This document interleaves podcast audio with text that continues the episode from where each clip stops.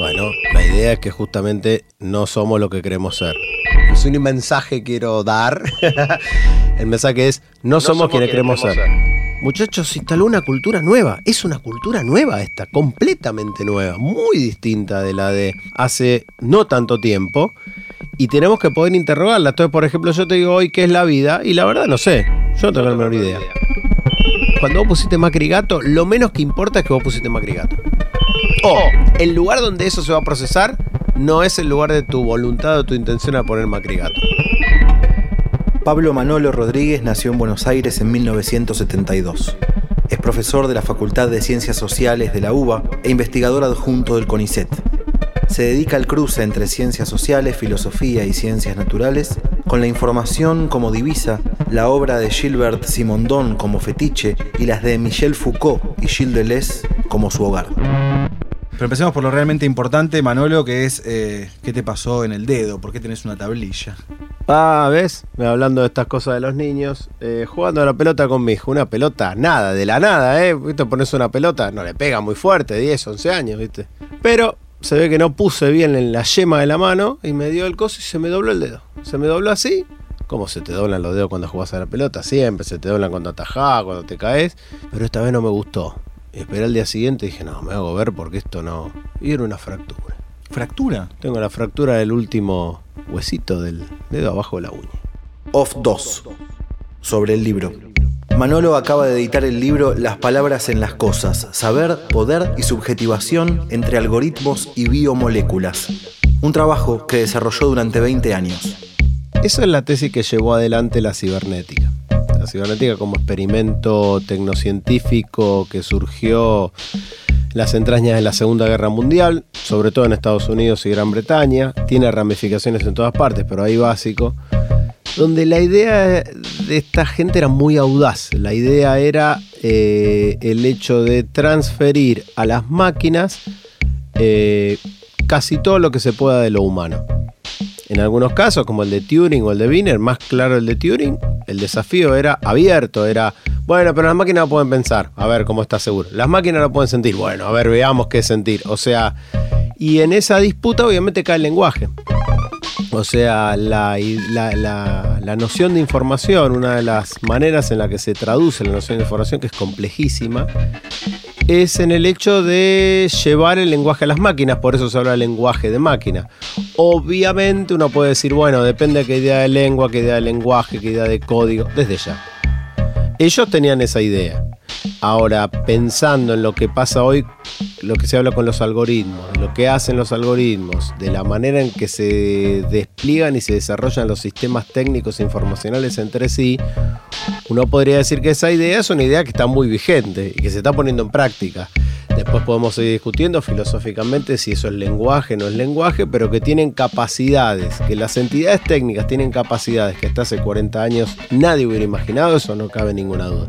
Entonces un poco la idea del libro era recorrer todos los ámbitos tecnocientíficos en los cuales esto se manifestó, desde la computación a la biología molecular, desde, desde la teoría de los sistemas, ponerle sociales, que es una teoría muy alocada, hasta hasta los estudios de proxémica, de kinésica, los estudios del cuerpo, de cómo codificar el cuerpo. Mi idea era más o menos como tratar de recorrer todo eso, porque mm, mi, hipótesis, es que es todo un conjunto de saber el que está volcado, el que está impulsado, y por eso se transforma también en poder y en subjetivación, ¿no? que tiene que ver con el subtítulo del libro. Eh, y ahí la idea brillante del editor, de don Sebastián, que dijo las palabras en las cosas, porque el libro está muy basado en la idea de Foucault, porque la idea era, bueno, la idea de episteme de Foucault es una idea muy amplia, que abarca toda una, una, constitución de un modelo de saber y de cultura del siglo XIX. Y yo digo, bueno, es posible hacer todo ese fresco, es ambicioso, ¿no? Delirante, es posible hacer todo ese fresco para el siglo XX y XXI. Y ese fresco no va a coincidir con el de Foucault. Y entonces la idea es que las palabras están en las cosas. De ahí el título del libro, digamos. Hay como un pedido que me parece que vas haciendo a lo largo del libro que es no seas eh, tecnofóbico ni tecnófilo. ¿Cuál es entonces para vos la, posición con la cual hay que pararse frente al libro o frente a las cosas? Bueno, ninguna de las dos desde entrada. Si, obviamente, si me apurás y decís, bueno, no queda otra, como cuando pasa, por ejemplo, en las elecciones, te diría que uno, yo tendería a tener un gesto más tecnofóbico que tecnofílico, pero por una cuestión que tiene que ver con poner bajo la luz crítica el problema de las máquinas, el problema de los sistemas técnicos. Eh, te voy a dar un ejemplo. Mm, Netflix todas las, todos los, cada dos semanas va vomitando una nueva serie, la cual todos se pligan a ver, ¿no? Como si fuera el Romay, o sea, ese, el Romay, Canal 9. Bueno, Romay fue un gran, bueno, no importa, es una referencia que denota mi edad, pero en todo caso, el punto es este, lo que hay que ver y lo que todo el mundo ve por contagio. Y ahora eh, Netflix sacó una serie sobre, Cambridge, Analytica. Sobre cómo manipulan. Ahora, es re loco que eso lo haga Netflix, porque Netflix produce series a partir de ese procesamiento algorítmico. Lo dicen abiertamente, además, no es que lo ocultan, no es que es un modo oculto, o sea, el CEO de, de Netflix hace unos años explicó cómo crearon House of Cards y era una creación algorítmica. Era simplemente ver cómo. Era un estudio de audiencia, a diferencia de otras épocas, este estudio de audiencia se hace a tiempo real porque, como todo el mundo vuelca sus datos de todos sus consumos, es mucho más fácil hacer ese estudio de audiencia, es automático. Entonces, que Netflix te haga eso, te hace pensar, decir, pero no entiendo por qué está pasando esto. ¿Cuál es el afuera? Este sería el problema. Volviendo a la cuestión, ¿tecnofílico o tecnofóbico? El problema de la tecnofobia Vamos a decirlo así. El problema de la, la tecnofilia es lo que hay, es lo que existe. ¿sí? En general todos consideramos que nuestras apps son lo mejor que hay. ¿Quién diría que está mal usar Waze? Entonces, la tecnofilia es lo que es, por lo tanto es lo más fácil con lo cual no ponerse en contra para tener un discurso crítico. El problema de la tecnofobia es que no se pone a estudiar cómo funcionan los sistemas técnicos. Yo sé que señalan que es lo mismo Waze que Netflix que y no es lo mismo. Cada uno tiene su funcionamiento específico que se puede relacionar, que pueden entrar en relación, pero que no son exactamente lo mismo. Entonces lo que a mí me pasó a lo largo de los años, dando muchas clases sobre técnica, teoría sobre la técnica, y eso es que yo observaba que la tecnofilia, los discursos tecnofílicos son muy discursos de propaganda y discursos de ampliación de las tecnologías y explicación de todas sus posibilidades, como si las posibilidades fueran solamente técnicas, cuando en realidad las posibilidades son sociales. Si, qué sé yo, en una sociedad donde todo el mundo valore conocer el espacio a través de la experiencia, ponele, Waze no tendría sentido. Porque no, no, para mí es un orgullo saber que, este, que, que viene en Vera, bueno, Aguirre, no sé si ese es el orden, pero ya que estamos en Almagro, digo que el, orden de las calles yo no usaría Waze. Pero eso no es un argumento. El problema es que los la, la, tecnofobia se evita pensar la técnica y la condena sin más. Y la tecnofilia también se evita pensar la técnica porque la adopta como algo dado que está bien. Y como en este momento, y creo que hoy se nota mucho más que hace 40 años o 30, efectivamente la, eh, la influencia de los sistemas técnicos sobre la, la vida cotidiana es tan grande que no se puede no tener un discurso desapegado respecto de eso. Vamos a ponerlo así, desapegado. ¿Qué hace el bicho? Porque si nosotros decimos esto está buenísimo, nos impedimos pensar qué es lo que no tiene de bueno. Y si decimos es un desastre, nos impedimos pensar qué nuevo tipo de relaciones sociales se generan. Vamos con el ejemplo típico de las redes sociales. Eh, las redes sociales que conectan personas, no exactamente, conectan perfiles. Bueno, ¿qué son los perfiles? ¿Cómo se definen los perfiles? ¿Cómo surgieron? ¿Qué habla de esa persona? ¿Dónde está la persona que está en el perfil? ¿Está el perfil? ¿No está el perfil?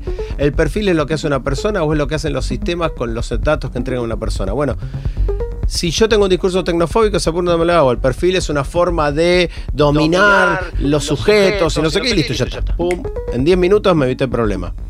Y si tengo un discurso tecnofílico, no puedo ver el modo en el cual esos procesos de subjetivación que se generan a partir de los perfiles suponen un tipo de elección, un tipo de ideología, suponen una serie de valores que hay que poner en que hay que poner en crisis, que hay que poder discutirlo, sobre todo porque el dato fundamental que tenemos que pensar, no estamos en un mundo que esté bueno.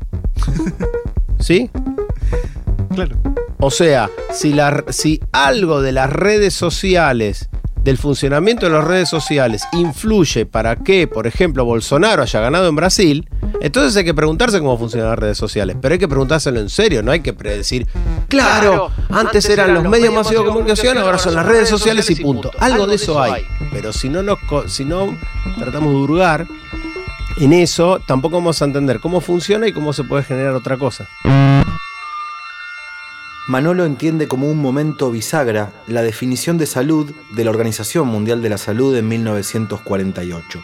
Dice la OMS que la salud es un estado de completo bienestar físico, mental y social y no solamente la ausencia de afecciones o enfermedades. La salud cambia de régimen.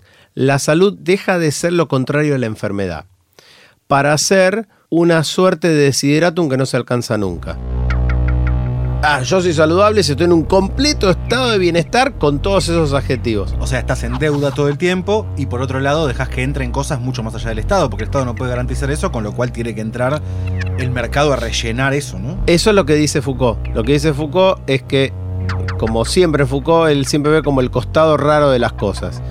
Eh, esa definición de salud, en teoría, fue hecho por motivos progresistas. Esto es el hecho de que eh, esto estaba inserto dentro del modelo del estado de bienestar. El modelo del estado de bienestar era un modelo que venía ya desde fines del siglo XIX, principios del siglo XX, eh, en torno a la cuestión de los beneficios sociales, en torno a la cuestión de que la, eh, la gente para vivir bajo el capitalismo va a vivir bajo un estado de, ¿cómo decirlo?, de soborno aceptado. Entonces, este sistema es un sistema que no está bueno, pero me dan beneficio, más jubilación, vacaciones.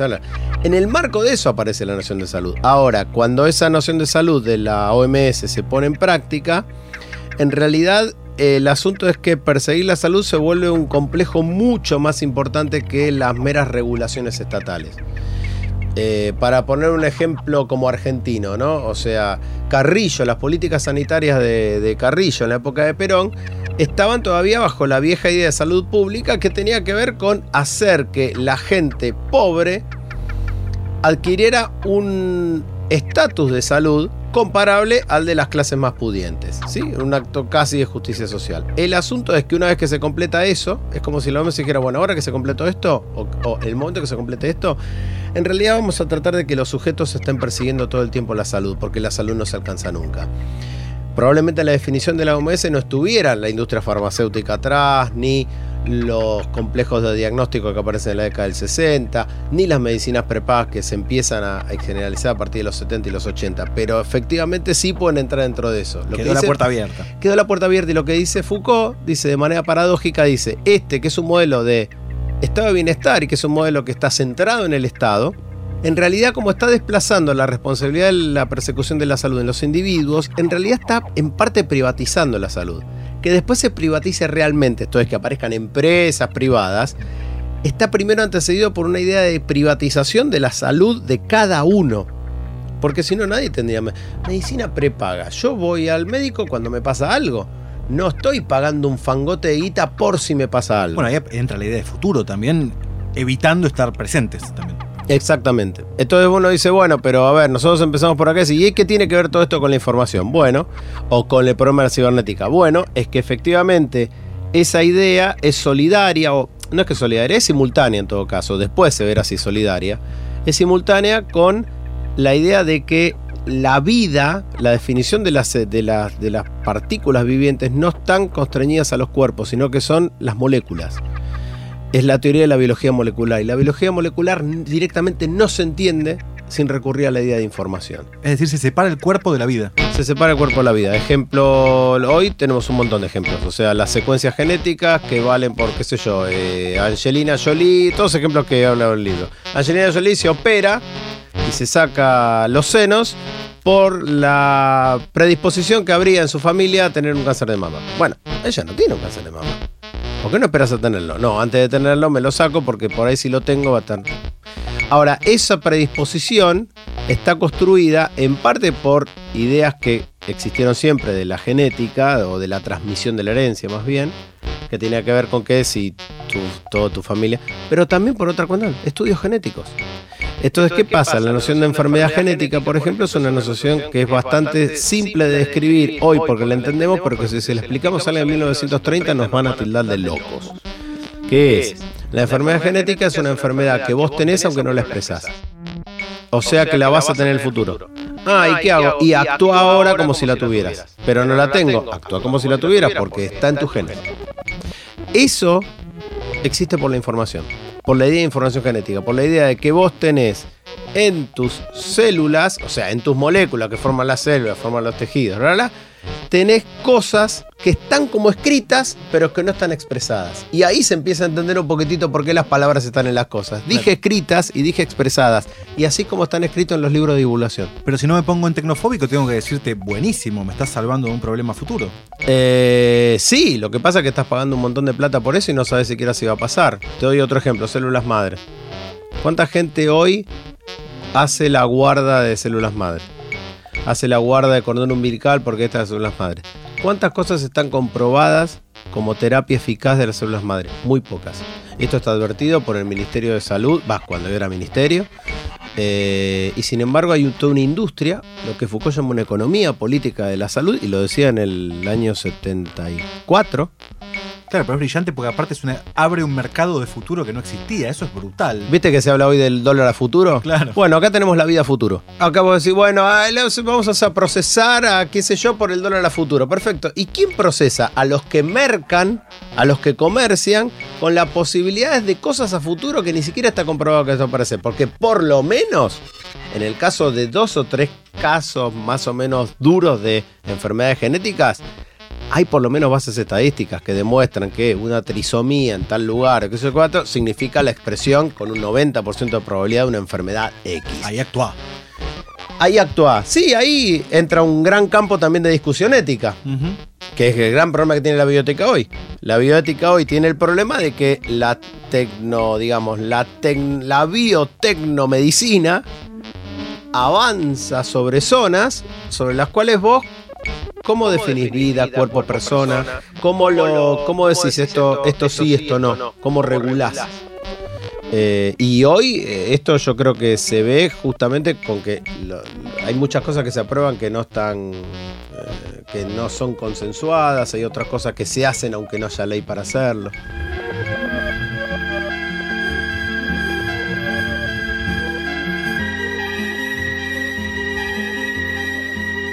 Otro dilema ético de la separación de cuerpo y vida me parece que es también pensar si lo que portamos como cuerpo no pasa a ser también un recurso, si ese no es un problema, ¿no? O sea, vos en algún momento haces el paralelo entre el extractivismo de recursos naturales y eso volcado al cuerpo. ¿Por qué?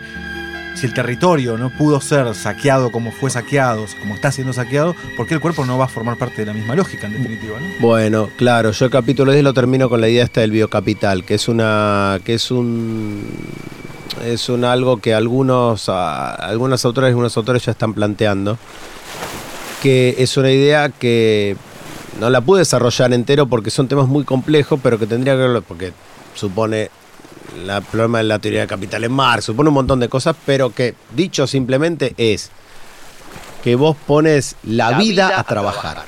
no el cuerpo vivo, que era lo que imaginaba Marx. El cuerpo de la, la relación de explotación para Marx suponía que para explotar la vida vos tenés que pasar por el cuerpo. Bueno, ¿qué pasa cuando yo paso a explotar secuencias, tejidos, segmentos genéticos? Cuando paso a explotar un montón de cosas que tienen relación con un cuerpo y que ese cuerpo tiene una relación con una persona, pero no es una relación tan simple de plantear. En el caso de los óvulos congelados, por ejemplo, el óvulo congelado pertenece a una persona, pero ese óvulo está ahí. En el caso de una fertilización asistida, eh, se sabe que se hacen varios embriones y que uno, solo uno están implantados. ¿Qué pasa con el resto de los embriones? El resto de los embriones son personas, no son personas, y esa discusión se te va a la discusión sobre, sobre la interrupción voluntaria del embarazo. Entonces, ¿todo esto en qué está relacionado? Está relacionado que justamente lo que une a todo esto es que tenemos una no coincidencia entre cuerpo, vida y persona. En el medio de eso está la información. Y lo que hoy está ocurriendo, la idea del biocapital, es la idea según la cual se puede extraer y explotar procesos vitales con independencia de la entidad viva que lo manifiesta. Esto es un cuerpo, un... Sí, mezcla genes, por ejemplo. Pero para, juntamos todo esto y, y la sensación es estamos al pedo, porque si la máquina adquiere ciertos automatismos y, y pueden laburar pensando solos, ¿no? Solas. Y si además este, cuerpo y vida ya están separados, esto que creemos ser, ¿para qué está? Bueno, la idea es que justamente no somos lo que queremos ser. Es un mensaje que quiero dar. El mensaje es, no somos quienes queremos ser.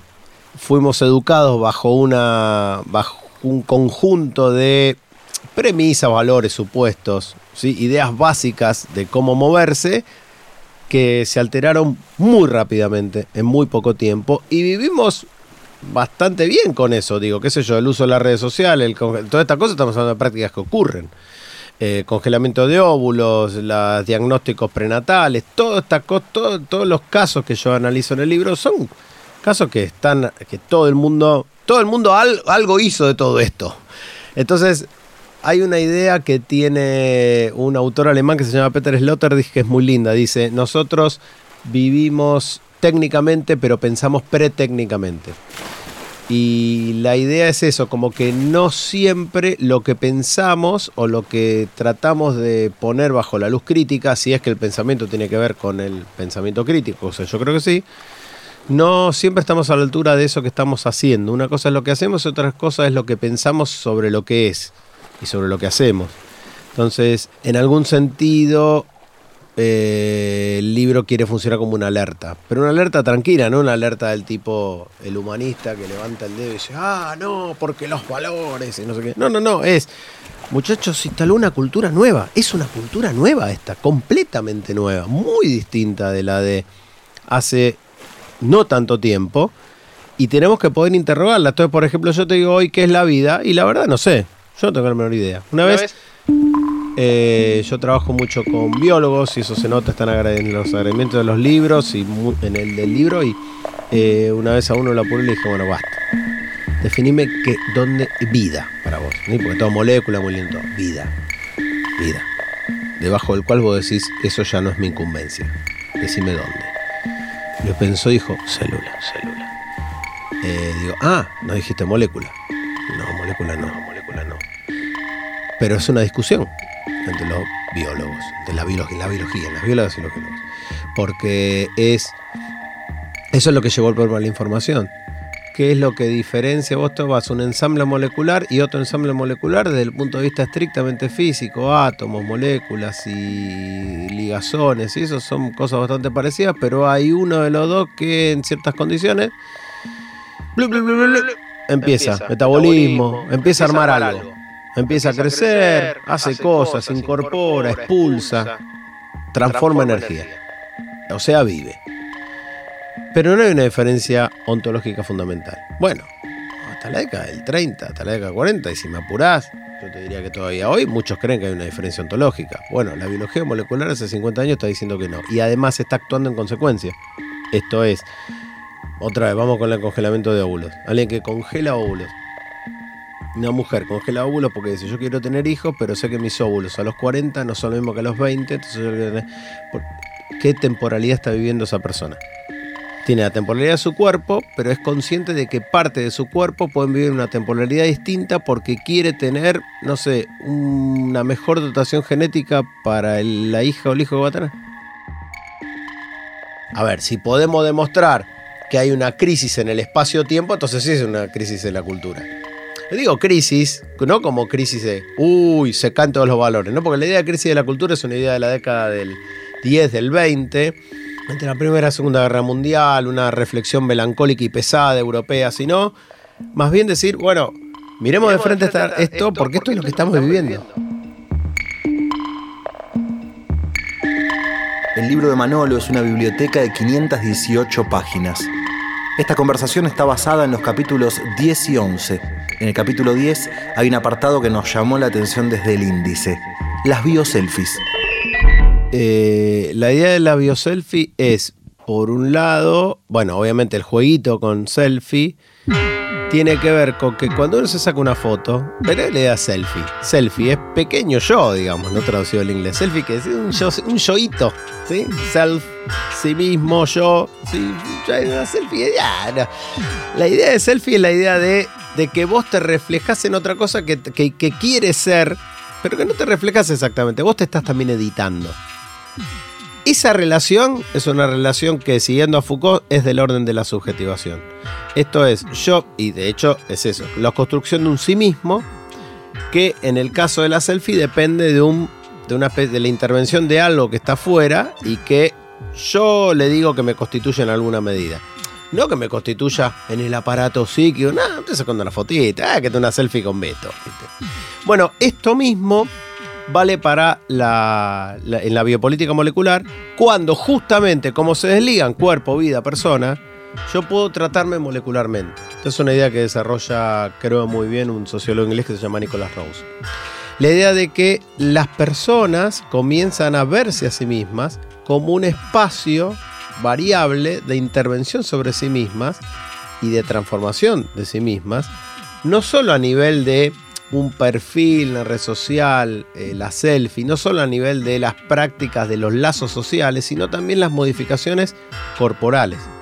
Las modificaciones que van a tener una manifestación en sí mismas. Por ejemplo, Rose da un ejemplo que es muy interesante, que es, eh, él estudió mucho la historia de la psiquiatría y la historia de la psicología, y dice que a partir de la década del 60, 70 empezó a haber todo un discurso respecto a los psicofármacos que ponían el énfasis en el hecho de que las personas que tomaban cierto tipo de psicofármacos, no los generales, no los animales, sino las que los, psicofármacos que empiezan a ser cada vez más de diseño, cada vez más eh, como puntualizados y singularizados para ciertos eh, síndromes particulares, eh, son como una suerte de, en realidad, como la, la idea de restablecer un yo que está perdido no es que mejoran tu funcionamiento, sino que te devuelven tu propio. Vos te estabas un poco perdido en esa. O sea, te devuelven. Y la pastilla te pone en eje. La pastilla te pone en eje. Entonces, la idea de que la pastilla te pone en eje es un poco diferente de la idea que podía haber antes con la psiquiatría tradicional de, bueno, en realidad hay alguien que, nada, psicosis, esquizofrenia. Bueno, listo, tiene una especie de cesura, división completa con la realidad. Hay que traerlo, tipo, bajando actividad cerebral, cambiando estas cosas. Ahora, lo que dice Rose es, a partir de la década del 60 se empieza a conocer el funcionamiento del cerebro de un modo tal que empiezan a confiar mucho en los mensajes eléctricos y electroquímicos que se mandan las neuronas entre sí y por lo tanto en algún sentido es como un biologicismo, entonces te voy a arreglar vía pero también dice Rose, es que antes no se podía hacer. Antes se hacía una lobotomía. La lobotomía es una animalada hoy en día. ¿sí? O un electroshock es una animalada como terapia. ¿Pero por qué? Porque no había forma de acceder al. No había forma de anatomizar el cerebro en tiempo real. Eso es lo que dice Rose. Pero ahora con diagnóstico por imágenes de un cerebro, yo puedo decir, me meto nada más que en esta conexión. Me meto nada más que en esta conexión. Y sí, suponiendo además, y esto es lo, esto es lo complejo del asunto y por eso el análisis de la biopolítica molecular tiene relación con el capítulo donde trabajo las neurociencias, que es un capítulo anterior, porque en realidad la cuestión es más compleja, no es un simple biologicismo, porque esta gente hoy, las neurociencias tienden a aceptar que el mundo de lo simbólico no es para desdeñar, no es que yo tengo un recuerdo o no tengo un recuerdo, o la represión, o sea, todas las cosas que constituyen tradicionalmente el aparato psíquico dependen de niveles químicos o de conexiones o de sinapsis que se abren y que se cierran, sino que eso también tiene, o sea, también las huellas simbólicas inciden sobre las huellas eh, sinápticas, ¿sí? Entonces es un ida y vuelta muy particular que creo que eso se expresa muy claramente en las modas actuales de entrenar el cerebro. Esa especie de mezcla, entrenar tu cerebro como idea, es una idea muy rara, porque el cerebro en teoría, no se puede entrenar. Bueno, pero el otro día hablábamos con Alfredo Grande en otro episodio de este podcast y nos decía Alfredo, el problema es la diferencia, no poder diferenciar sujeto de cerebro, entonces te habita un alien en un punto. O sea, si el sujeto pasa a ser el cerebro, si somos un cerebro, estamos habitados por un alien medio autómata al que más o menos le pegamos unas cachetadas corriendo, dándole pastillas o lo que sea, pero que hay que darle de comer a ese ratón ahí. Bueno, de hecho, el, el, digo, obviamente la idea de entrenar tu cerebro es una idea que obviamente pone al cerebro en el lugar central y pone a los discursos científicos en ese lugar central. Lo que a mí me llama la atención de eso es que eso está traducido como discurso de autoayuda también. Está mezclado con discurso de autoayuda. Sí, pero de paso no hay vida política, no hay vida social. Lo único que Ah, no, hay es hablar. una máquina ahí que hay que alimentarla. de Ah, no, ni hablar, como la típica publicidad de. de- la, la típica publicidad aspirina de hace unos años que ya no está, pero a mí me llamó mucho la atención porque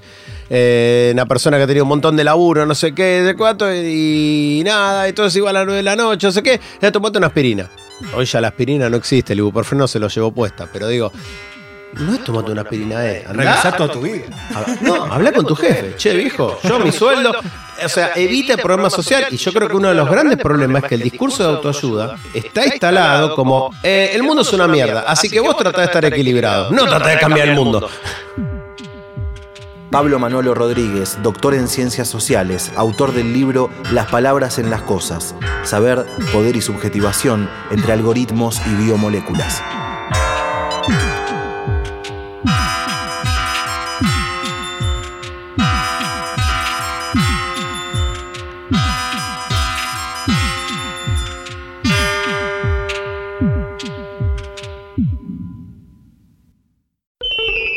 El empastillamiento social, la medicalización de la sociedad y la automedicalización también, porque cada vez hay como más cosas permitidas sin que nadie con ciertos estudios te diga qué podés, qué no, qué efectos colaterales puede tener y demás, trae un problema incluso para miradas progresistas, ¿no? Porque vos lo, lo pones en el libro, esta idea de tanto tiempo la antipsiquiatría, Claro. sociólogos, psiquiatras pensando en la desmanicomialización. Y acá la podés llegar a tener, la desmanicomialización, es decir, manicomios a cielo abierto de una sociedad empastillada, ¿no? Bueno, claro. Yo lo planteo como la despsiquiatrización se resolvió con la psiquiatrización de la vida cotidiana. Que es eh, efectivamente, es que va y va, y volvemos a la idea de la OMS. ¿Por qué? Porque todos estamos enfermos de algo. O sea, antes el límite entre el, el. el manicomio señalaba muy claramente quién estaba enfermo y quién no, en el caso de los problemas psíquicos y mentales. A partir de este momento, como nadie es saludable, todo el mundo tiene un problema, porque nadie está en un estado de bienestar físico, social, moral y bla, bla, bla, entonces siempre alguna pastilla tenés que tomar. ¿No tomás ninguna pastilla? No. ¿No tomás ninguna pastilla? ¿Cómo? Pero una, ¿qué te hace bien? Entonces ahí hay algo que, que, eh, eh, que es muy fuerte porque el- efectivamente el discurso antipsiquiátrico en la década del 60 era un, 70 sobre todo, era un discurso muy entre comillas liberador. Y hoy te enfrentas a este problema. Ese problema no es enfrentar la institución, sino que la institución ahora está en una pastillita y te la tomas. Y es ingerible.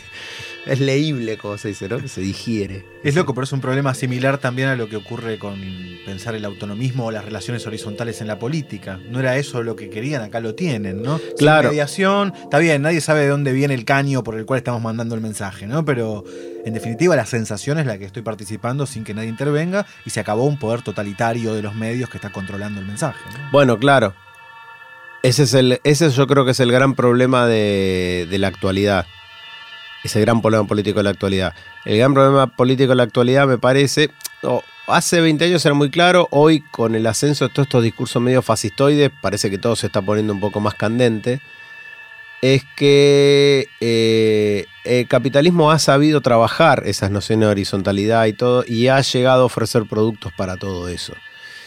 Entonces es difícil, ¿no? Si uno se pusiera en el... A ver, tomemos el caso de otra vez las redes sociales.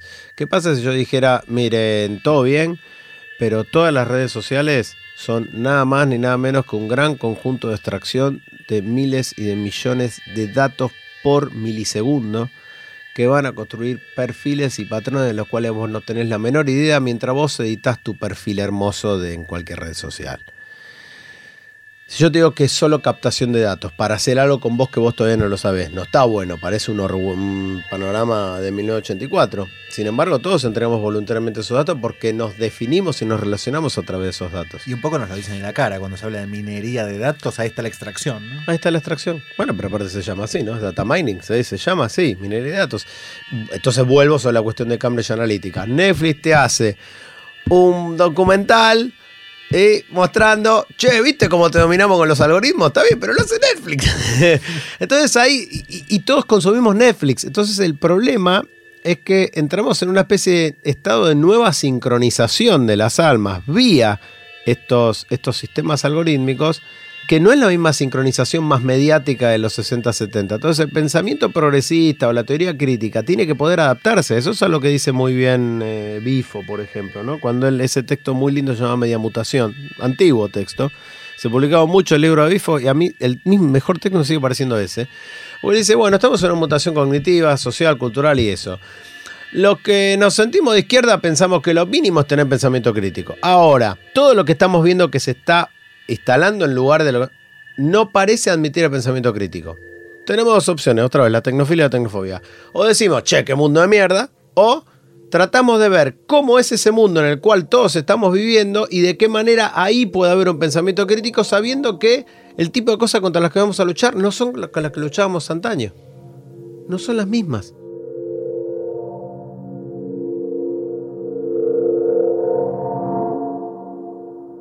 Rosal, Destino.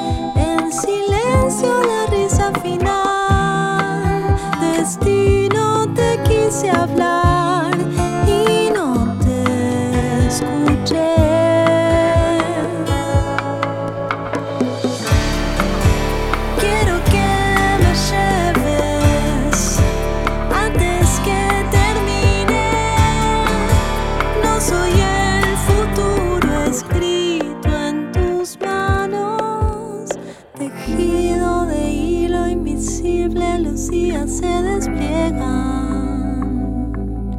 y una palabra me llegó. Tarara, tarara, Distancia de aire, silencio, no se detecta vibración, ni una historia leve.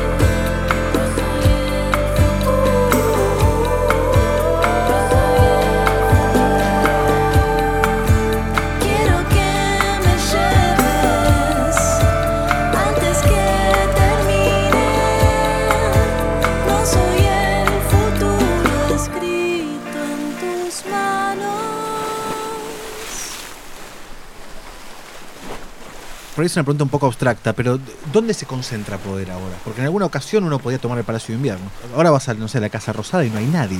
No, yo creo que es, es rompiendo todos los servers. Pero para que no se entienda esto como algo tecnofóbico, es cuando vos rompes todos los servers, rompiste todas las relaciones sociales. Si el mundo se anima a eso, entonces sí. Porque cuando tomabas el Palacio de Invierno también rompías todas las relaciones sociales. Lo que yo creo que eh, el poder está en los servers. O, digamos, si querés en las cuatro o cinco empresas, ¿no? En, eh, Google, Facebook, Netflix. O sea, esas empresas son las que concentran el poder. ¿Eso es un espacio físico? No. O sí y no. El espacio físico son los servers. Eh, los servers están en un lugar. Los servers más importantes no se sabe dónde están. ¿Hay un poder oculto? Sí, no es oculto a la otra, la manera vieja manera, pero es un poder oculto. Es un poder oculto porque nosotros, como digo, nosotros me incluyo eh, auténticamente. Esto yo tampoco sé, no soy, no soy experto en computación, pero sí alcanzo a darme cuenta que la manera en la que trabajan los algoritmos es una manera que nosotros no entendemos y sin embargo aceptamos de buena gana que nos constituyan. El problema no es los algoritmos, obviamente. Los algoritmos es, un hecho técnico que viene de la teoría de la información, que sé yo, tiene toda una historia la noción de algoritmo, sino que es un problema social. El asunto es cómo abrís esa caja negra. ¿Sí? Por ejemplo, las luchas en torno al software libre, el código abierto, esas me parece que son luchas muy importantes, que a las cuales yo creo que las entidades políticas tradicionales no le dan la importancia que se merece. Es un error pensar en el algoritmo como una especie de monstruo, viste que ahora está como un poco de moda. Claro, claro, es que es lo que sale ahora, lo que sale ahora con lo de Cambridge Analytica, después con Snowden, con toda la cosa es, ah, es el viejo esquema de la dominación, ahí vienen de nuevo 1984. Primero es un error porque voy a decir algo que es ontológicamente mejor ahora que antes. La información es algo que puede ser un proceso abierto, a diferencia de otras cosas. Esto es, que un algoritmo esté cerrado o abierto para la comprensión de personas que no sean expertas en computación no es algo imposible. ¿Sí? No es lo mismo que el secreto para tirar una bomba atómica. Me parece que hay algo que está más a mano. Pero todos tenemos que ser conscientes de eso, de que está más a mano y tenemos que empezar a trabajar. Es un problema de saber poder, es un problema que se instauró toda una serie de saberes que nos constituyen y cuyo conocimiento está en dominio de algunas personas, básicamente programadores. Pero los programadores tampoco tienen el poder absoluto, porque ellos no son los que dominan completamente. Digo, hay una mediación técnica, está el hecho de que están trabajando tanto sobre la idea de que las máquinas evolucionan, los algoritmos evolucionan, que por ahí evolucionan. Y entonces ahí estás en un ámbito donde hay un momento donde no vas a buscar un humano. ¿sí? Por ejemplo, el problema de las crisis financieras el hecho de que muchas veces todos los valores de las bolsas y eso se manejan por algoritmos y esos algoritmos entran en una relación entre sí, esos algoritmos toman como datos otros algoritmos y hay un momento que se ponen a hacer cosas que ningún programador puede haber previsto. Porque hay algoritmos y algoritmos. Están los algoritmos que cumplen una función específica, un programa de computadora, los que usamos todas las personas todos los días. En general no se deschavetan, hacen siempre lo mismo y cuando se descompone tiene un problema, un bug, se arregla eh, reseteando todo, que es una manera de no arreglarlo porque no sabes cuál fue el problema, simplemente. Pero hay otros algoritmos que alcanzan estados que no están previstos en sus inicios, por quien lo programó. Entonces ahí sí se abre una compuerta que es interesantísima, porque esto sí creo que es algo que solo sería comparable al momento en el cual estalla la revolución industrial en Inglaterra y los luditas dicen vamos a romper las máquinas porque no entiendo lo que hacen, pero son mm, cosas endemoniadas que, con las cuales nosotros no vamos a hacer nada, rompámosla. En ese sentido yo decía lo de los servers, pero no lo digo en el sentido ludita, sino en el sentido de que se me pregunta, bueno, ¿dónde está el poder? Y el poder está concentrado en la información.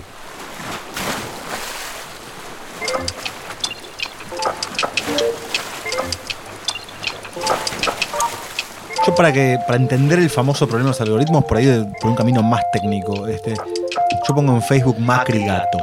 ¿Qué camino hace eso? Ah, la verdad, si yo lo supiera. Eh, bueno, pero por lo pronto va a una. va a una serie de. va a buscar un patrón de quiénes son los que dicen Macri Gato, en qué contexto, de dónde sale, no sé cuánto, con todos los datos disponibles tuyos que hayas dejado y que no y los que vos no sabés que dejaste. Porque hay una cosa que ver, vos pones Macrigato, esa es la parte voluntaria. Vos pusiste Macrigato. Ahora, que eso esté relacionado con cuántas veces cruzaste la avenida Corrientes a las 2 de la tarde entre 2017 y 2020, no es algo que vos controles. Ni Sin que embargo, busque, dice en Google antes de poner Macrigato. sin embargo, eso está siendo buscado. Por ejemplo, la gente piensa que uno deja los datos en Facebook. Es mucho más importante Google que Facebook. Porque en Facebook vos todos los datos que das son los datos manifiestos, son los datos que podía haber recogido una encuestadora en la década del 70. Ujú. En cambio, todas las búsquedas de Google están también, eh, están también clasificadas. Y el asunto es que esas búsquedas de Google están relacionadas con las de Facebook. Eso es lo que saltó con lo de Snowden. Entonces, el problema es que si vos pones Macri Gato, eso en relación a una cantidad de cosas que vos no conoces, pero que vos no sabés que diste. Este es el punto. Por eso, para mí es muy importante esta, definición, esta distinción entre Facebook y Google. Porque en Facebook, de última, vos estás en un proceso de autoedición, o en. Instagram hay un proceso de autoedición constante. Uno sabe lo que está haciendo, y hasta uno es consciente de la. En cambio, yo creo que Google nomás, eh, al transformarse en la vía. Internet se transformó en Google, no era así. O sea, yo me acuerdo de la época en que no había, no había Google. ¿Sí? Ahora, cualquier cosa pasa por Google. Pensá simplemente que cualquier máquina funciona con Android. Sistema Android es de Google. Tenés que poner un Gmail para entrar. O sea, ese tipo de cosas es brutal. Por eso es muy interesante lo que pasó, hablando de los poderes. Esto que pasó con Trump, que Trump eh, inició una guerra comercial con Huawei y más o menos acordó o le ordenó, no sé cómo fue, porque a Google que en Huawei, en los, en los celulares de Huawei no fuera posible introducir el sistema Android. Entonces, ¿qué hace? Es, bueno, perfecto, estos teléfonos se van a poder conectar con todo el mundo, lo cual quiere decir que todo el mundo está dominado por el sistema Android, o sea, por Google. Es lo que le hicieron a Cuba físicamente. Es lo que le hicieron a Cuba físicamente. Entonces vos fijate que ah, lo que digo es, ah, la mayoría de los datos que importan sobre vos o sobre cualquiera son los datos que vos no dejás voluntariamente. Son los datos que el celular es una cosa que registra en tiempo, en tiempo real todo lo que estás haciendo dejando de hacer. Todo eso va a parar a algún lugar y todo eso va a parar a construir algún patrón. Con lo cual, cuando vos pusiste Macrigato, lo menos que importa es que vos pusiste Macrigato. El lugar donde eso se va a procesar no es el lugar de tu voluntad o tu intención a poner Macrigato. Bueno, el caso de Spotify es muy interesante porque en realidad eh, esto es algo que están empezando a trabajar ahora. eh, eh, se está empezando a trabajar bastante, que es lo que se llama la personalización algorítmica. Esa personalización depende de una mega estadística. En nuestras ideas tradicionales, la estadística es el dato que no, el dato que hace abstracción de las características singulares y las cualidades de cada uno y en realidad no todos tenemos 34 años, todos, o sea, no sé, viste las características básicas y uno piensa que la estadística es el promedio. Sin embargo, Spotify trabaja, como muchos sistemas, con, con lo contrario. Esto es, dado que todos entregamos los datos, vos podés construir perfiles y correlaciones entre millones de cosas que se supone que son completamente singulares tuyas. En el caso de gusto musical se supone que es muy singular. Entonces, ¿qué hacen? Agarran 5 millones de singularidades y la pegan con tu singularidad. Porque muy probablemente tu singularidad no haya sido tu singularidad, sino la de esos 5 millones, o de esos 3 millones, o de los 50 mil que a partir de los 5 millones se dieron cuenta que al décito tema Led Zeppelin había que ponerte un tema de folclore ruso. Entonces, lo interesante del asunto, esto lo plantea muy bien Roy Burns en un texto en la cuestión esta de la gubernamentalidad algorítmica, muchos están planteando esto, que en realidad hay una singularización por estadística, o sea, lo contrario de lo que se piensa en la estadística. ¿Qué hago? Yo tengo 40, tengo, no sé, 55 millones de búsquedas musicales disponibles. Entonces, ¿cuánto peinado puedo hacer? Un montón. Si tengo 55 millones. El problema de la estadística en el siglo XIX-XX es que tenían 5 datos sobre las personas. Ahora, si yo tengo todos los datos que quiera sobre las personas y las personas no tienen ningún problema en volcar lo que creen que es muy singular de, su- de sí mismos, como por ejemplo los gustos musicales, entonces, ¿por qué no pensar que la estadística te va a singularizar? Con un margen de error bajísimo, ya no hace falta un sociólogo que interprete nada. ¿no? Claro. Es dato puro. Claro. Hoy, por ejemplo, ¿cómo, ¿cómo haces encuestas hoy? O sea, se encuesta hoy, leía no sé en qué nota, se dan cuenta, las encuestas todavía trabajan con la idea de teléfono fijo. Llaman teléfono fijo. Pero el teléfono fijo no existe. ¿Quién atiende ahí? Claro. Entonces, eh, hay un problema y toda la cuestión del Big Data y de cómo se construyen las campañas para de Big Data, todo lo que se está hablando ahora, también influye sobre eso. Pero me parece muy importante el caso de Spotify, porque también al mismo tiempo, cuando uno se acuerda, cuando no existía la computadora y tenía que buscar en Parque Rivadavia, ¿no? en Buenos Aires había que buscar en Parque Rivadavia esos cassettes grabados mal sobre ese grupo, no sé qué, en el fondo uno también estaba siguiendo un algoritmo, simplemente que estaba procesado socialmente, entonces tenía que ir a conocer a tal persona que me pasaba tal dato, que yo iba a tal lugar, que después me juntaba con él. Todo eso hoy está spotifiado, digamos. Y ahí no es medio como el, el huevo o la gallina, o sea, ¿cuánto de mi singularidad está aportando a eso o cuánto ya empiezo a pensar con lo que la máquina me propone? Es Y- decir, si a mí cada vez que escucho Led Zeppelin me dice folclore ruso, me termina gustando el folclore ruso y ¿cuánto elegí ese folclore ruso? Claro, y bueno, pero está. Vuelvo al caso Netflix. Usted está para Fernalia, al menos de la clase media, de ver series de Netflix y de estar sincronizándose por la última serie de Netflix que vio. Lo que a mí me da la impresión es que, digo, vos en Netflix no encontrás todo. Pero cuando vas a empezar a consumir todo en Netflix, eh, pensás que Netflix es el mundo. Y que todo el mundo es la serie de Netflix. y que toda la duración son los 40 minutos del capítulo de la serie. Eh, yo creo que eso es algo que no nos damos cuenta que está pasando. Eso es real. O sea, efectivamente yo creo que eso está pasando. Sí, y más allá de que veamos algo por fuera de Netflix, cada vez más estamos viendo cosas que copian el modelo por el éxito de decir duración, tipo de narración, ¿no? Obvio, O sea, obvio. por más que yo vaya a buscar afuera, hay un triunfo del manejo del tiempo. Y hay un triunfo de la estética también. Hay un triunfo de la estética muy clara de, Netflix. Vos no encontraste, o sea, Spotify es como Parque Rivadavia eh, y en un sentido sí, en otro no. Netflix es como el viejo videoclub y en un sentido sí, en un sentido no. Yo te diría, en el videoclub casi que encontrabas más cosas. Porque además tiene que ver con algo teórico de la idea misma de información. Cuando surgieron las tecnologías de información, la idea era el paso de lo analógico a lo digital, desde el punto de vista técnico, consiste en el establecimiento de un promedio de las ondas, ¿sí? de, establecer no cada uno de los puntos de la onda electromagnética, sino los puntos a partir de los cuales se puede reconstruir el resto de los puntos. Entonces yo tengo una onda, ponerle de mil puntos, imaginalmente, te estoy diciendo muy mal, eh, quien esté escuchando de onda es, una, es un desastre, pero imaginemos que una onda es una línea, que la línea tiene, no sé, dos millones de puntos. El proceso de gi- de digitalización consiste en señalar esos 2 millones de puntos, 50.000. 50.000 a partir de los cuales yo puedo reconstituir el resto, que me permite transmitir. ¿sí? La idea de código, la idea de señal se genera así. Bueno, eso es lo- yo creo que eso, que es lo que originó la tecnología de información entre fines del siglo XIX y mediados del siglo XX, es lo que ahora lo hemos manifestado culturalmente en Netflix y eso.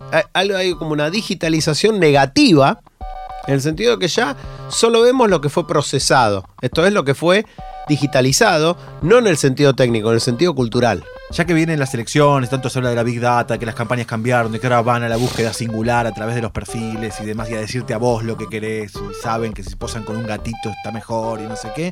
¿Cuánto te parece que lo están haciendo de manera aceitada o, cuánto ves todavía de una especie de monos tratando de, de manejar esa información?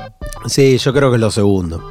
Me parece que así como con así como con Cambridge Analytica y toda esta cuestión renació la idea de la manipulación mediática ahora vía Big Data, no ahora no con los grandes medios.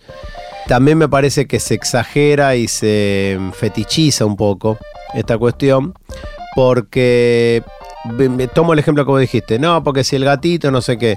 Bueno, ellos tienen parámetros que toman como reales de que si vos tenés un gatito quiere decir tal cosa, y si no lo tenés quiere decir tal cosa, si posteaste cada tanto tiempo quiere decir tal cosa, quiere decir tal otra. En realidad los patrones están en constante cambio. Lo que obviamente cambia la situación, lo que, lo que uno puede ver como diferencia de las campañas es que efectivamente el macrismo tiene un trabajo de más largo plazo con los datos, con cómo segmentar y todo eso, eso es indudable. Y el resto corre de atrás, eso es verdad. Pero la eficacia de eso yo todavía no la saco, claro. Del mismo modo que vos hablas con los brasileños y ellos te dicen muy convencidos de que los sorprendió tremendamente el uso de, par- particularmente de WhatsApp, de la campaña de Bolsonaro, y dice que con eso no digo ganaron, pero acercaron bastante en triunfo. Creo que es demasiado pronto todavía para saber. Porque una de las dudas que tengo respecto de eso es, estamos suponiendo un proceso de identificación demasiado rápido.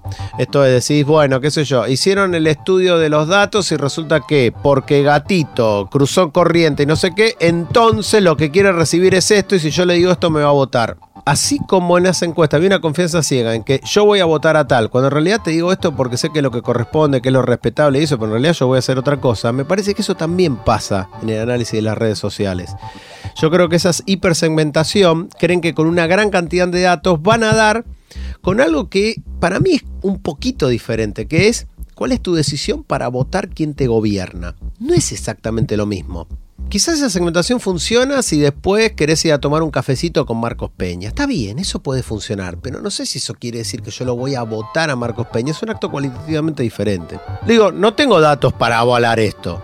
Tengo una duda respecto de que ellos crean que la perfilización, eso es, la precisión en la, en la perfilización sea sinónimo de identificación y por lo tanto de que esa identificación se va a manifestar en un voto, que es una cosa diferente. O sea, puede no gustarme el folclore ruso cuando Spotify me lo tira. Claro, exactamente, exactamente, ese es el punto. Nosotros estamos pensando siempre, ah, claro, entonces, ¿qué pasa si no? En realidad no me gusta. No, ¿sabes qué algoritmo? No le acertaste.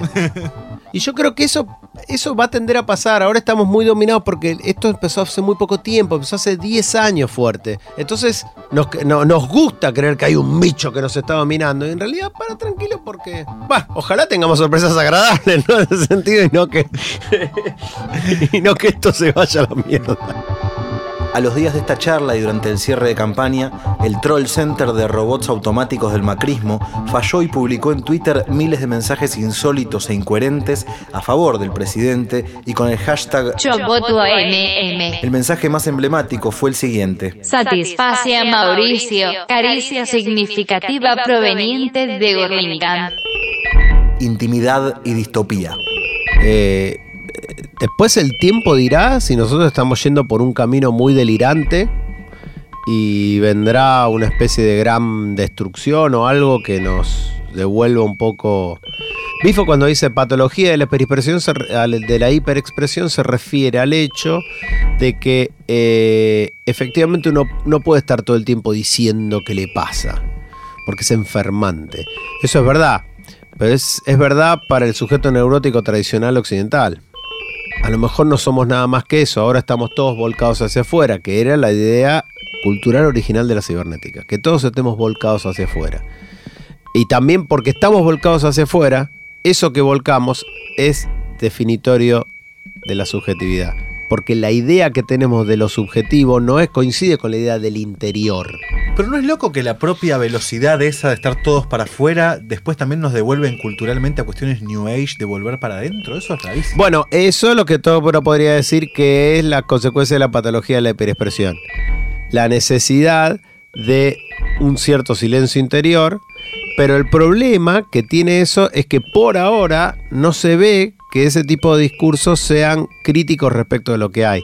Ese silencio interior termina siendo una especie de, bueno, ahí está el mundo, pero yo por suerte no me puedo apartar. Y ahí es donde creo que desde el punto de vista del pensamiento crítico hay que activar las alarmas. Porque es, no, mira, vamos todo bien con el silencio interior, lo que quieras, pero acá hay relaciones de poder. Acá hay alguien que gana, alguien que pierde. A mí personalmente me resulta muy difícil este tipo de discursos cuando tenés eso, cuando tenés relaciones de poder en el medio. Esto es cuando vos podés hacer eso eh, solo si sentís que sos un sujeto aislado del mundo. Sentís, por ejemplo, que tu libertad es tuya y no que la libertad es un hecho social. Entonces ahí donde yo tengo dudas respecto a, menos no, no me seducen para nada ese tipo de... ¿No viste la serie de Osho en Netflix? es maravilloso. Esa, bueno, yo por ejemplo, debo confesar, no soy muy Netflixero. Por toda esta cuestión, imagínate, no, imagina, no uso mucho Facebook y eso, o sea, en el fondo creo que soy un tecnofóbico. Eh, pero las únicas dos que vi fue eh, Wild Country, la de Osho, y la de Trotsky. Porque quería ver qué decían de Trotsky, Trotsky? qué hacían con Trotsky, a ver qué hacían. Es muy gracioso lo que hacen. con Eso es tremendo, se haya metido tanto con la historia es fuertísimo, porque es un re relato, ¿no? Es un re relato y además es buenísimo cómo lo integran. En el fondo parece Hollywood Netflix. Tienen, tienen la fórmula, ¿no? La fórmula tiene ese 40 minutos, en los 40 minutos, al minuto 25 tiene que haber una escena de sexo. Entonces de pronto no tiene nada que ver con nada, pero Trotsky no es un cemental, ¿viste? La idea que te queda es que Trotsky es un cemental. Después el tema de la revolución y no sé qué, pero no importa, ¿viste? La fórmula dice que a los 25 minutos haber una escena de sexo. Es maravilloso, la verdad, no...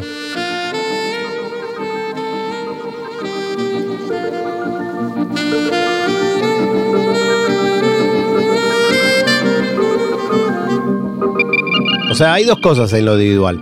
Por un lado, para mí lo individual es como, es como el sedimento de lo que en el libro trabajé como biopolítica molecular y todo. Esas divisiones que nosotros dijimos antes, de cuerpo, vida, persona, también se manifiesta como sujeto. O cuerpo, vida, persona, sujeto. Poné todo lo que te constituye un individuo.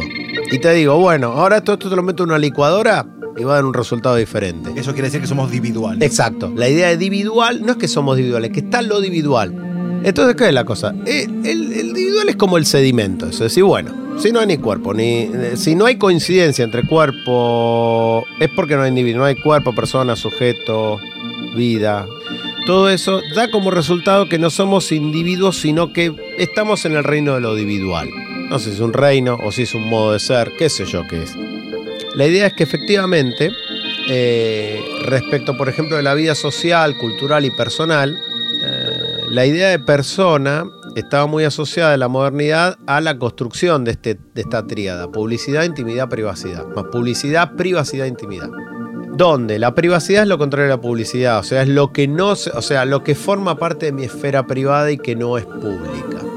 Respecto de eso, hay una idea que yo todavía no la tengo totalmente cerrada de qué es exactamente lo íntimo respecto de eso. Pero sí nosotros nos movemos en la vida cotidiana o en el sentido común hasta hace un tiempo con la idea de que lo íntimo tendría a coincidir con lo privado. En realidad lo privado es lo que está sustraído a la vida pública, privado, ¿sí? que está sustraído a la vida pública. En cambio, la intimidad como espectáculo, entonces quizás no sea tanta intimidad.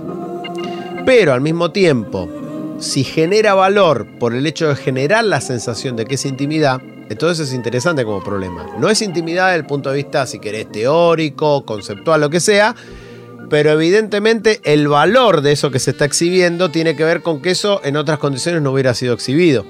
¿Sí? Si yo exhibo algo que es completamente público, no hay ninguna gracia. Ahora, si yo exhibo algo y eso gana, eh, gana consideración o gana fama, porque es algo que no debería ser público, forma parte de lo privado y lo íntimo, entonces en realidad se mueven todas esas categorías. No sabemos qué es lo privado, no sabemos qué es lo íntimo, no sabemos qué es lo individual. Entonces, por ejemplo, en el caso del perfil, que es algo que trabajo como en los tres últimos capítulos, está en algún modo más en el 9, Sociedad de Control y lo recupero en lo individual, es que el perfil es la relación que nosotros establecemos con nosotros mismos a través de un exterior. Porque en realidad, y, eso tiene, y, y eso para dos cosas. Nosotros suponíamos que la relación con el interior tenía que ver con el interior, era lo más auténticamente nuestro. Y ahora, en realidad, estamos completamente exteriorizados. Lo cual genera como posibilidad buscar el silencio interior, que es lo que vos decías. Es como, sería como la I se relacionaría con la patología de la hiperexpresión de Bifo. Es, efectivamente estamos todos volcados hacia afuera. Pero estamos volcados hacia afuera porque también estamos esperando que ese afuera nos defina. Quizás siempre fue así, sin duda, quizás en algún sentido las relaciones sociales siempre consistieron en eso, pero ahora quedó muy claro, porque antes esas relaciones sociales todavía estaban atravesadas por la idea de que había algo público, algo privado y algo íntimo. Y ahora esas barreras están borradas. Entonces, como individuos sociales, no tenemos fronteras estrictas entre lo que dejamos saber a los demás y lo que creemos que nos pertenece como en una suerte de tesoro íntimo. No hay ningún tesoro íntimo, no hay más tesoros íntimos. Todo puede ser exteriorizable, lo cual no quiere decir que todo se haya vuelto público. Esto es lo que quiero señalar. Lo interesante del asunto, eh, sería muy simple todo este problema si dijéramos lo que pasa es que ahora todo el mundo exhibe su vida y por lo tanto todo es público. No, porque lo que interesa de la exhibición todavía también es ciertas cosas que tienen que ver con el ámbito privado. Y algunas de las cosas nosotros las exponemos y otras, volviendo al tema anterior, vos te estás exponiendo aunque no quieras. Repito, Corrientes entre 2017 y 2020 a las 2 de la tarde, ¿cuántas veces la cruzaste? De derecha a izquierda. O sea, de la mano, de la mano derecha e izquierda en el sentido de los autos. Eso está en una cosa de datos, puede ser exhibido. Y no depende de tu voluntad.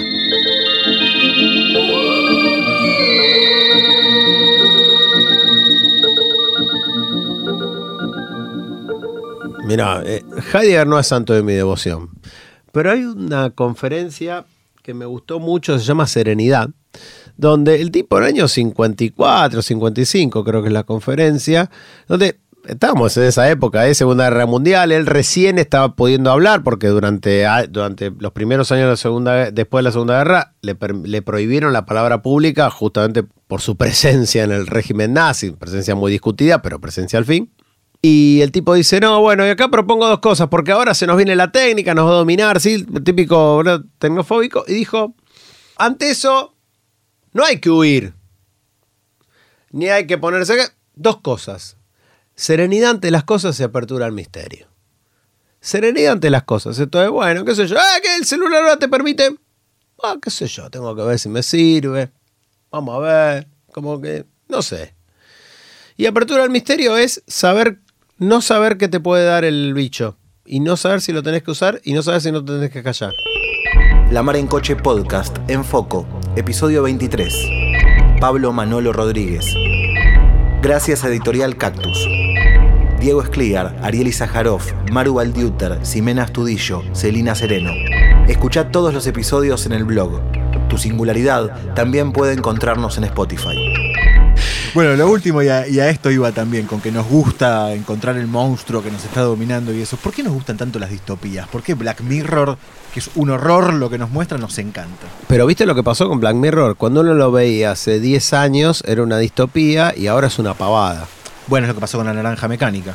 Eso lo dice muy fuertemente Rita Segato. Para entender la pedagogía de la crueldad extendida en el tiempo, mire la naranja mecánica, es una comedia. Claro, Claro, y sí, o lo mismo cuando decimos en Pink Floyd The Wall, ¿viste? Porque, ah, los chicos se cosa de la educación. Mirá, la verdad que eso valía para la educación en la década del 50. Uno lo mira hoy y dice, che, déjate joder. Este, eh, sí, creo que ahí hay un, hay un problema. Lo que, yo creo que tenemos un problema peor que es que, vos fíjate, la distopía. La distopía era la especialidad de la ciencia ficción. Hoy casi que no se puede hacer ciencia ficción con ese alcance, con el alcance de antaño, porque algo así como lo que va pasando, lo que los analistas llaman la realidad, se te va poniendo como de ciencia ficción al toque, distópica al toque. Por eso para mí el caso de Black Mirror es ejemplar cuando venían hace 10 años, yo doy un, seminario justamente sobre técnica, y venían los pibes a preparar el final, lo preparaban sobre el capítulo 1, Black Mirror, eh, Black Mirror, ¿qué será este Black Mirror? Cuando veía Black Mirror, lo veías en esa época, era una cosa, lo ves ahora, y es, en las de esa época decís, ah, esto era, ya está pasando y además no pasa así. O sea, como que se adelantan mucho los tiempos. La distopía, la ciencia ficción, el imaginar futuros utópicos o distópicos, trabajaban con la idea de que la técnica iba a imponer una cultura, una sociedad en un tiempo más o menos largo y podía alertar. Ahora como que no da el tiempo. Y además hay falta de pensamiento crítico, ¿no? O sea, uno puede hablar muy mal de Orwell, todo lo que quiera, fue muy... La, la teoría literaria a veces es cruel con 1984, pero en realidad el tipo estaba haciendo una... E, e, era un libro político, claramente político. Y creo que nos faltan libros políticos sobre distopías. Son las distopías puras distopías. Uh, nos cagan. Decir, bueno, pero ¿qué, pero, pero qué está? Uh, nos cagan me suicido, que sería con Fisher incluido, ¿no? Exacto, como que le falta, porque la distopía con todo contenía algo de una esperanza. Esa distopía era, che, despiértense. Ahora me parece que es como más, esto es mucho más este, cínico. Eso es. es dejarte volteado, ¿no? Es dejarte volteado. Pero eso quizás no sea culpa ni de Black Mirror ni esta cosa, sino del hecho de que no estamos pudiendo imaginar un futuro. Ese es el problema. O sea, la ciencia ficción trabaja con la idea de futuro. Y el futuro es la utopía la distopía. En el siglo XX se mandó más para la distopía que para la utopía porque el siglo XX fue un horror. Y creo que, el lo que pero todavía en eso se hablaba una línea de futuro. Y ahora el problema es que al no tener una línea de futuro se te clausura utopía y distopía al mismo tiempo. Sí, pero lo raro es que, viste que también es como nos cagan, pero un poco lo contamos con entusiasmo. Lo mismo, la cuestión de, vamos a ver, o sea, re- reitero, ver eh, Cambridge Analytica, o sea, el, el el documental de Cambridge Analytica de Netflix, que fue hecho seguramente sabiendo qué era lo que había que mostrar, cómo, con qué cosa y qué es lo que quiere la gente ahora vía sus consumos culturales, es como decir, che, In your face. in your face, exactamente.